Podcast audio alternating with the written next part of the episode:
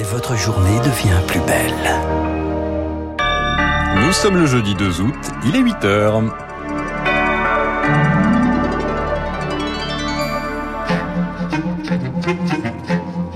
8h, 9h, la matinale de Radio Classique avec Augustin Lefebvre. Les titres du journal. Le variant Delta oblige le gouvernement à de nouvelles mesures. Dans les Antilles, les professionnels du tourisme sont inquiets. Dans les écoles, on se prépare à vacciner à la rentrée. L'Algérie s'embrase et déclare trois jours de deuil national. Les incendies ont fait 70 morts dans le pays. Les habitants fuient. Témoignage dans ce journal.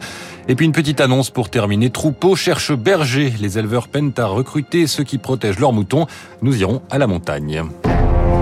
Radio classique.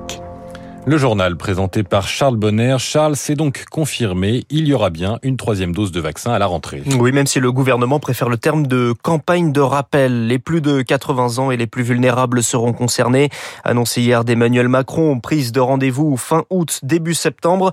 La France s'inspire donc d'Israël et de l'Allemagne. Rémi Pfister, c'était une demande de nombreux scientifiques. Les personnes de plus de 80 ans ont pu se faire vacciner dès janvier. Problème, huit mois après, près d'un tiers d'entre elles ont désormais un faible taux d'anticorps.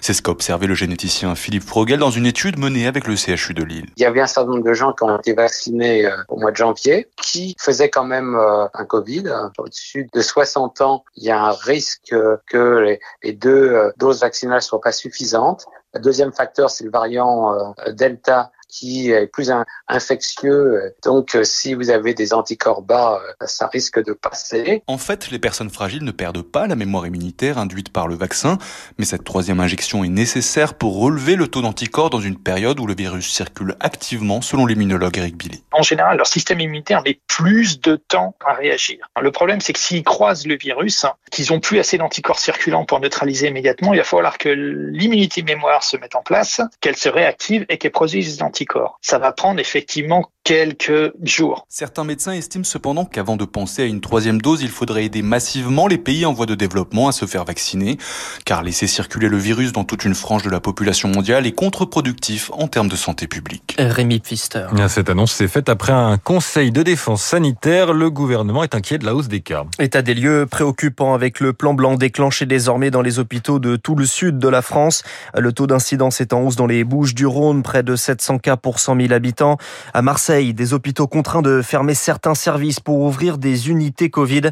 C'est le cas à l'hôpital nord de la ville, comme l'explique le docteur Annie Lévy-Mosiconacci. Il y a des, des programmations d'hospitalisation en médecine interne, en cardiologie aussi. Il y a des soins qui auraient pu se faire dans notre hôpital qui sont envoyés vers d'autres structures. Donc là, nous, nous, les cellules de crise se remettent en route avec des ajustements en fonction des besoins au fur et à mesure euh, des jours. Là, on est en train de repartir sur quelque chose qui est malheureusement euh, connu et avec du personnel en vacances. Donc c'est vrai que le plan blanc, c'est la première chose, c'est la déprogrammation. La deuxième chose, c'est de rappeler du personnel une situation qui rappelle ce que nous avons vécu, bien sûr, hein, l'an dernier, et ça n'est pas fini. Nous allons vivre encore plusieurs mois avec ce virus, estime Emmanuel Macron, euh, pour qui la seule solution, c'est bien sûr la vaccination. Objectif, 50 millions de primo-vaccinés fin août, alors qu'un creux se fait ressentir dans les centres. Alors pour relancer la machine à la rentrée, des campagnes sont prévues dans les établissements scolaires, une annonce qui risque de ne pas être si simple à mettre en place, euh, selon Bruno Biokiewicz, euh, proviseur à Vincennes et secrétaire national du SNPDEN.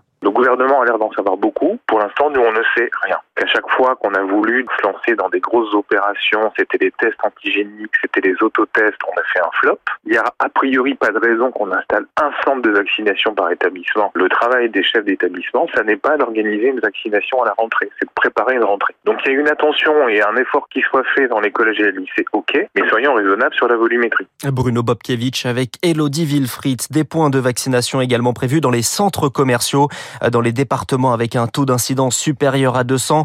Le pass sanitaire veille devenir obligatoire. Cela va donc concerner les centres commerciaux dans tout le pourtour méditerranéen. 8h05 sur Radio Classique et les regards, Charles, sont particulièrement tournés vers l'outre-mer. Le confinement est renforcé en Guadeloupe. Restaurants, bars et plages fermées, déplacements limités à 5 km, annonce du préfet hier soir. En Martinique, mesures quasi identiques et les touristes invités à rentrer chez eux. Alors en pleine saison estivale avec de nombreux métropolitains en vacances, les acteurs économiques sont inquiets, Juliette Pietraszewski. Dans son restaurant à Fort-de-France, Damien Cassino voyait bien la situation sanitaire au centre des préoccupations depuis quelques semaines, mais le restaurateur était loin de s'imaginer revivre un confinement strict. On est sous le choc, euh, c'est très difficile, sachant qu'on est en pleine période estivale. Là, c'est un coup de massue puisque nos établissements seront tous totalement fermés. Des difficultés économiques en perspective après un mois de juillet où déjà seule sa terrasse pouvait rester ouverte. Damien Cassino tente de faire ses comptes pour les semaines à venir. Entre le fonds de solidarité et le chômage partiel,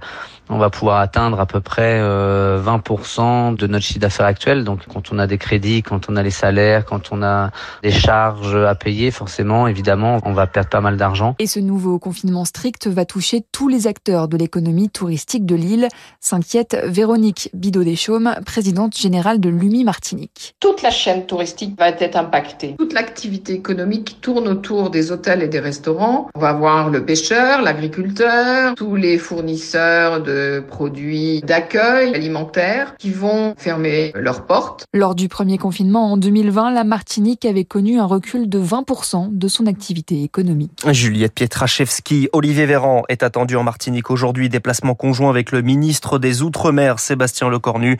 En Polynésie française, état d'urgence sanitaire déclaré à partir d'aujourd'hui. En Afghanistan, une nouvelle ville vient de tomber sous le contrôle des talibans. On vient de l'apprendre, c'est la dixième capitale régionale sur 34. Ghazni, à 150 km de la capitale Kaboul. Hier, le président Ashraf Ghani tentait de remobiliser ses troupes lors d'une visite éclair à Mazari Sharif. La bataille contre les feux, les pompiers reprennent le contrôle de l'île grecque 2B, 900 soldats du feu toujours mobilisés. En revanche, en Algérie, le bilan s'alourdit. 69 morts désormais, dont 28 militaires. Un deuil de trois jours décrété par le président Abdelmajid Tebboune à partir d'aujourd'hui. En Kabylie, des maisons, des forêts calcinées et des habitants obligés de fuir. C'est le cas de Yaya, qui a quitté l'Arba Natiraten sur les hauteurs de Tizi Ouzou. Des gens faisaient leur jardin, leur commission, leur travail.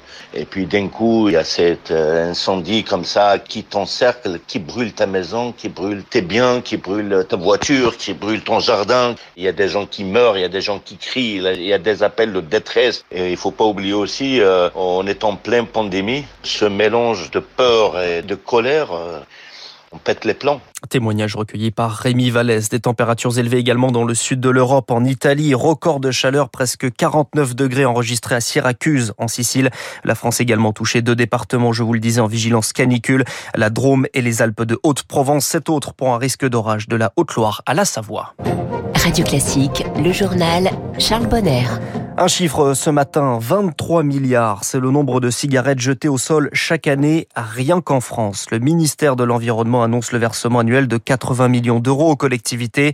Dépenses assurées par le secteur du tabac.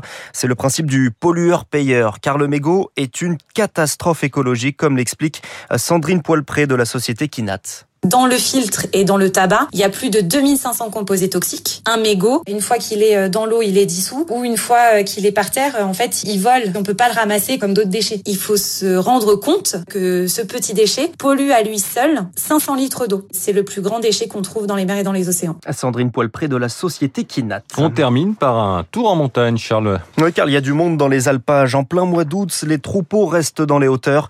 Mais encore faut-il pouvoir trouver du monde pour garder et protéger les moutons.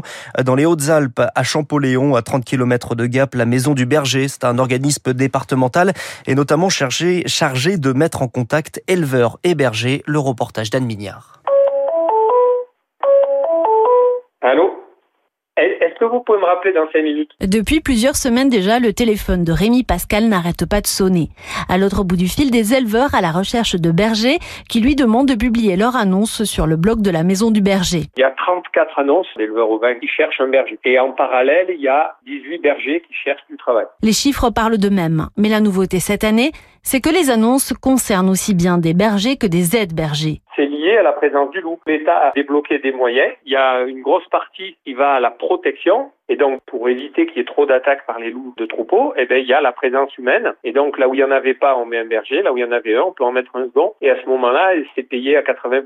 Et ce double recrutement peut causer certaines difficultés. Des fois, on demande à ce que le tandem existe déjà parce que la cohabitation dans une cabane qui est déjà petite, c'est pas facile quand on connaît la personne avec qui on travaille. Mais si en plus on la connaît pas, ça devient vite un, nouveau problème de conflit après en alpage. Mais au-delà du problème du recrutement immédiat, il y a aussi celui du remplacement des départs en retraite.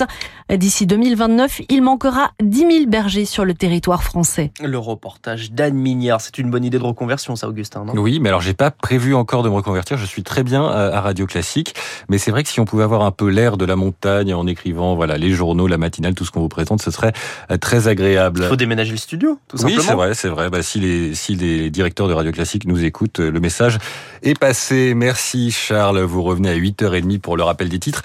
Euh, il est 8h11 sur Radio Classique et un 12 août mourait le compositeur John Cage. C'était en 1992. Alors il a fait beaucoup d'expériences autour de la de la musique. Il a fait de la musique minimaliste et son œuvre la plus connue s'intitule 4 minutes 33. Pourquoi 4 minutes 33 Eh bien parce que c'est 4 minutes 33 dans lesquelles les musiciens, les chanteurs, ça peut être n'importe qui, ne font absolument rien. C'est 4 minutes 33 de silence et ça signifie, grande première, que je vais pouvoir vous interpréter une partie de cette œuvre. Alors forcément un court extrait puisque c'est pas très radiophonique, mais voilà ce que ça donne 4 minutes 33 de John Cage. Attention, 3, 2, 1, silence. Alors quand on entend, c'était court, hein, euh, mais 4 minutes 33, quand on entend cette œuvre, on peut penser que c'est une blague, et pourtant pas du tout, c'est quelque chose qui était très réfléchi de la part de John Cage. Il veut nous pousser à écouter tous les sons qui sont autour de nous. Voilà ce qu'il déclarait sur le sujet à la télévision américaine. I love sound just as they are, and I have no need for them to be anything more. J'aime les sons, juste comme ils sont. Je n'ai pas besoin qu'ils soient plus que ce qu'ils sont. Les sons n'ont pas à être psychologiques. Un son n'a pas à être un réceptacle. Il n'a pas à être puissant ou amoureux d'un autre son. Je veux juste que ce soit un son. Mais je ne suis pas stupide. Un célèbre philosophe allemand, Emmanuel Kant, a dit qu'il y avait deux choses qui n'ont pas besoin d'avoir de sens. La première est la musique et l'autre est le rire. Pas besoin d'avoir un sens pour nous donner un plaisir profond. La voix du compositeur John Cage sur le bruit et le silence, c'est une entrée en matière pour la discussion que nous aurons avec Yves Michaud dans quelques minutes, puisque notre invité de ce matin est spécialiste des questions d'art contemporain et des difficultés parfois à le comprendre. Ça sera juste après l'édito politique.